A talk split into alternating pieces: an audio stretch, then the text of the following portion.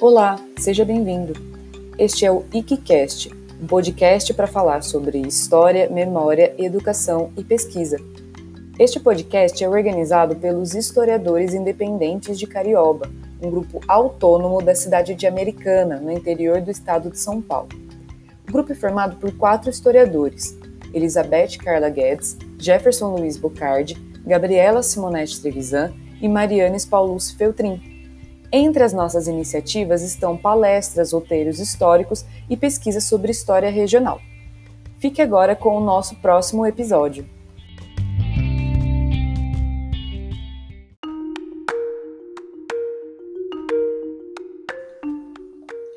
Bom dia, boa tarde ou boa noite, a depender do horário em que você for ouvir este podcast. O meu nome é Vivian Carla Garcia Ferreira e eu sou socióloga, professora de sociologia e mestre em história cultural. E hoje eu venho aqui para falar um pouco da minha pesquisa a convite dos historiadores da Carioba e agradeço muito por esse convite. Uh, contar um pouco sobre a minha dissertação intitulada Infames Marias, Prontuários de Mulheres no Manicômio Judiciário do Estado de São Paulo, entre 1897 e 1952. Então, no Arquivo Público do Estado de São Paulo, localizado lá em São Paulo, eu tive acesso aos prontuários das pessoas que foram presas neste manicômio e tabulei 180 mulheres que foram presas por crimes cometidos, mas que foram entendidas por algum motivo que elas não teriam possibilidade de responder uh, em relação a esses crimes. Então, foram entendidas como loucas ou como tendo algum distúrbio mental, onde elas não teriam possibilidade de responder por si mesmas. Uh, então, na minha pesquisa, eu fui tabulando aos poucos esses crimes por elas cometidos e pude encontrar três grandes chaves, né, de onde que esses, de como que esses crimes estavam sendo cometidos. É interessante encontrar três modos, né? É claro que os crimes são múltiplos, suas questões são múltiplas, mas existem três grandes variáveis. A primeira delas são mulheres que, de algum modo, atentam contra a moral e os bons costumes, seja nas praças públicas, bebendo em bares, furtando, sendo prostitutas ou de algum modo que elas estivessem fora do ideal de afetividade feminina. E qual é esse ideal de afetividade feminina? É o que eu chamo, né, ancorada também pela, pela perspectiva da Virginia Woolf, uma escritora do século XIX, que é o anjo do lar. Então, quem é o anjo do lar? O anjo do lar são as mulheres que se abnegam para poder dar para os outros. E quem são esses outros? É o seu marido, é o seu filho, é toda essa constituição. É toda essa constituição familiar que faz a mulher abdicar de si mesma e viver em torno da família, viver em torno dos seus afazeres domésticos. Então, uh, essa primeira classificação dos crimes em torno de questões morais me leva a crer que existem muitas questões articuladas com os discursos nessa primeira metade do século XX. Do que, que é o ideal de mulher nesse período? Também, a segunda classificação dos crimes são mulheres que atentam contra a vida dos maridos. Algumas conseguem de fato que eles cheguem à morte, outras não, mas de algum modo elas são levadas para o manicômio e não são compreendidas, uh, elas não podem, não têm nem direito à fala muitas vezes, né? Elas são apenas ali colocadas como um absurdo que alguma mulher pratique um ato de violência contra o seu marido, certo? E a terceira classificação dos crimes são as mulheres que atentam contra a vida de seus filhos. Uh, e muitas delas, né, foram tidas, foram entendidas como uh, totalmente loucas, totalmente fora da realidade. E ainda que esses crimes não tenham, né, muito longe da minha concepção, é, justificar esses crimes, explicar por que, que elas fizeram, absolver essas mulheres, é entender historicamente o que é que leva determinados indivíduos, no caso as Marias, a estar tá tomando determinadas atitudes. O que é que leva, qual é a forma de vida que elas poderiam estar vivendo que levam elas a ter atos tão irruptivos, tão distintos, tão diferentes daquilo que seria esperado do seu ideal de conduta.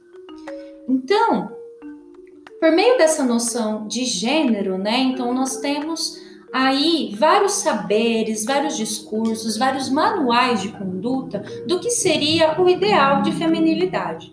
Então, nós podemos pensar que as mulheres vivem um tipo de cativeiro, seja um confinamento subjetivo, dentro desse ideal do anjo do lar, ou seja um confinamento objetivo, em torno dessas mulheres que efetivamente foram presas, né, por, por seus atos.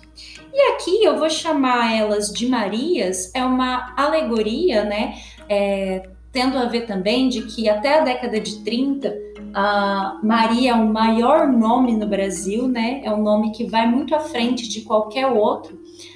E isso são dados do IBGE. Então, o que, que tem a ver essa ideia de Maria, né? De uma mãe, é, de alguém que está ligada aí Há noções de virgem, esposa, devotada, carregando em seu ventre um bendito fruto.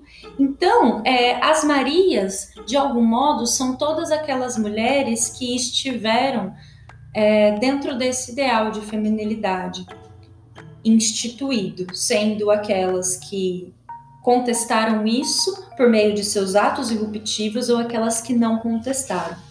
Então, a gente tem aí um postulado científico nesse período que vai entender essa loucura das mulheres como uma loucura moral, certo?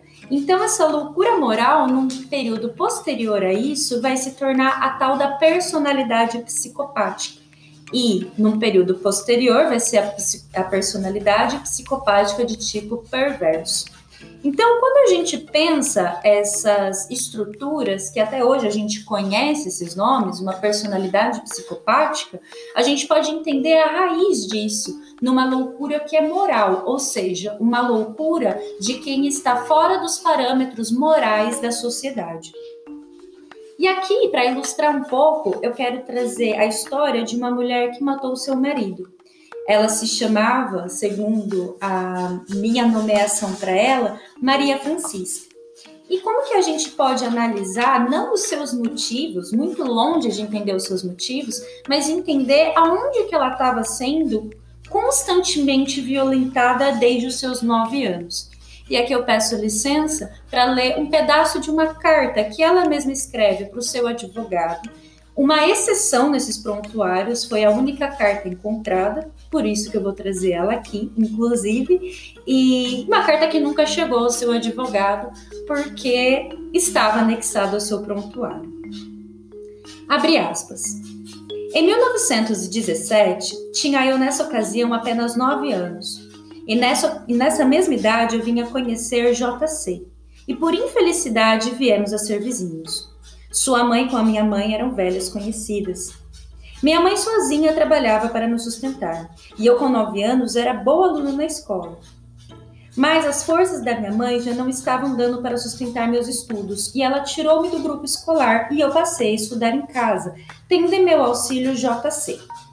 Nos primeiros dias, tudo seguiu muito bem, mas criança ainda, muito acanhada, não me foi possível continuar aquelas pequenas horas de estudo com ele, por razões que ele se tornou um rapaz audacioso. E eu disse à minha mãe que eu não queria mais dar lições com ele. Retirei-me já ao mesmo tempo legando-lhe meu desprezo.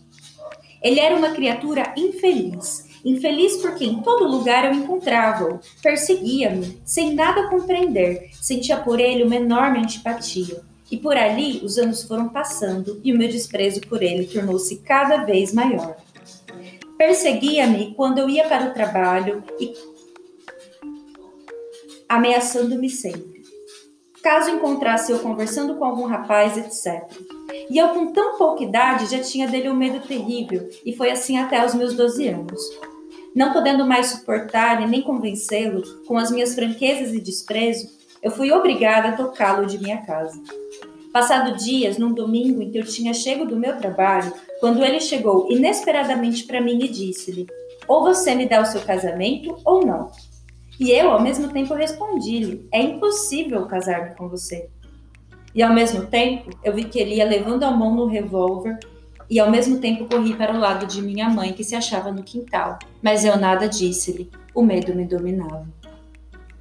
Nessa, nessa parte da carta, é uma carta bastante longa, ela tem 12 páginas enumeradas, com letras bastante miúdas.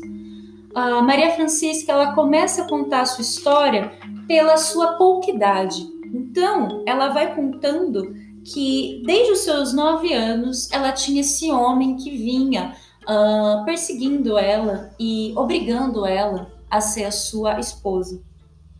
Ela se casou com ele aos 14 anos de idade e aos 27 anos ela foi presa em 1935 por ter matado seu marido.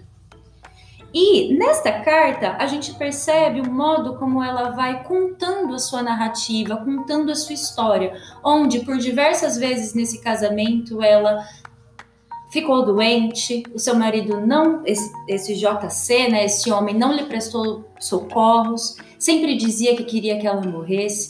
Ela teve cerca de sete filhos, apenas o último sobreviveu por displicência desse pai que não pôde cuidar desses filhos quando a mãe estava enferma. Ela teve várias complicações depois de todos os seus partos.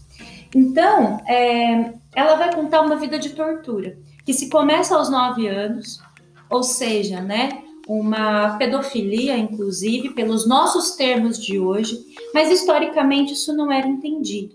Então, Maria Francisca tentou, por todos os modos, conversar com esse homem, está trabalhando melhor com ele, está tentando formar ali, né, um tipo de casamento, e ele, mesmo contra sua vontade, né, já que ela foi obrigada a se casar com ele, mas já estando casada, ela vai narrando na carta suas diversas tentativas.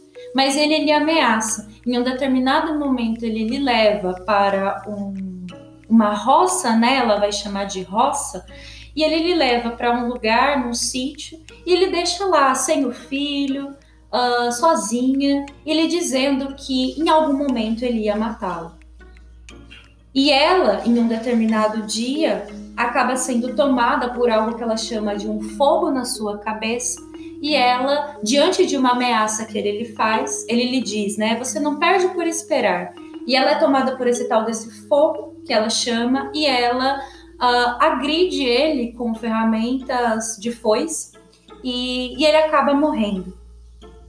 Nesse sentido, ela vai presa, é, ela não tem um diagnóstico, diferente de tantas outras, são chamadas de personalidades psicopáticas, outras não têm diagnósticos precisos, como esta. Porém, é, o que eu pude perceber é o modo como ela passou por constantes violências físicas e psicológicas e ela foi entendida como alguém que não poderia responder por esse crime, sendo que ela era alguém totalmente lúcida. E o que ela pedia nessa carta para o seu advogado é que ela pudesse cumprir a sua pena numa prisão comum, já que ela tinha as condições de estar tá respondendo criminalmente por isso. Mas essa carta nunca é enviada e Maria Francisca nunca sai do manicômio judiciário.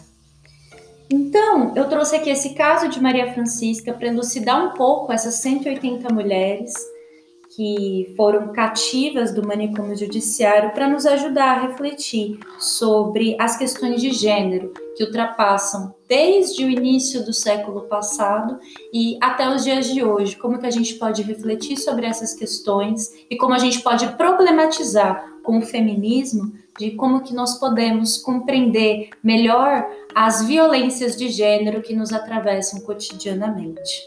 Obrigada.